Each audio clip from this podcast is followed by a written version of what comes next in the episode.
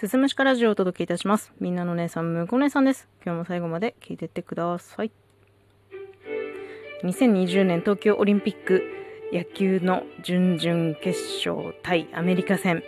ナイトゲームだったので、仕事をしながら見ることができました。いやー、すっごいいい試合でしたね。ちょっと今日はね、その、感動冷めやらぬ、冷めやらぬまま 言えないちょっとお話ししていこうかなと思うんですけれども、えー今回のアメリカ戦ですね、日本の先発投手が我らが田中マー君でしたね。勝ち投手の権利は残念ながら逃してしまったんですが、ものすごい気迫あふれるピッチングでした。うん。で、まあ、マウンド上でももちろんなんですけど、一回その交代してベンチに下がっていても、その座ったままもうすごい顔してんの。そのなんかオーラみたいな、気迫熱熱気みたいなものがもう滲み出てるの分かるぐらいすごい集中力だったと思います。そのように映ってましたね。まあ、この田中マー君ですよ。私の同い年、昭和63年まで。ねえ、これさ、忘れもしない私たちが高校3年の夏ですよ。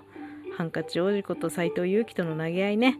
延長に次ぐ延長で確か15回までやったんじゃなかったかな。2人とも投げ切って。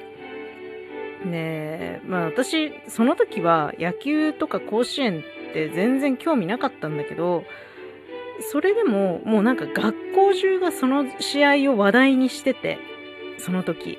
もうみんなそわそわしてて、どっち勝ったどっち勝ったみたいな。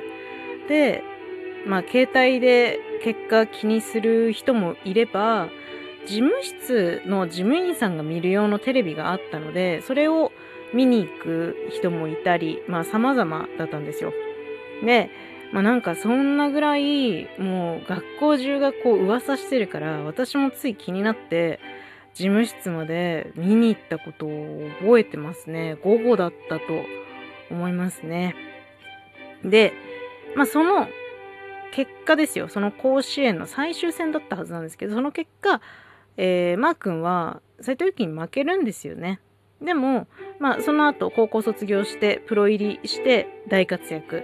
楽天ですね。楽天イーグルスに入って大活躍して、で、そのまま楽天で日本一投手っていうのも経験した後にメジャーへ飛んで、またそこでも大活躍して、で、まあ30に、なった今ですね、日本のプロ野球に戻ってきて、こうして日本の代表の先発投手を任されるなんて、まあすごい野球人生だと思いますよ。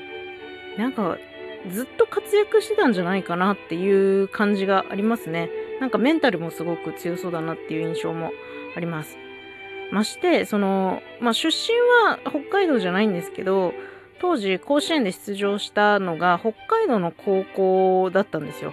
なので結構マー君はあの北海道のヒーローみたいな感じがあるんだけど、まあ、同じ年同世代で同地域のヒーロー感が私の中にはすごくありますね。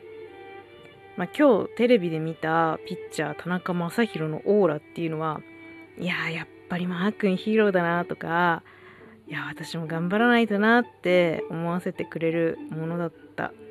うーん。でまあマー君が何回まで投げたの ?5 回ぐらいまで投げたのかな？のあとリリーフで投げたねソフトバンクの千賀もう結構投手むき出しにするタイプなんですけどいや今日すごかったっすね。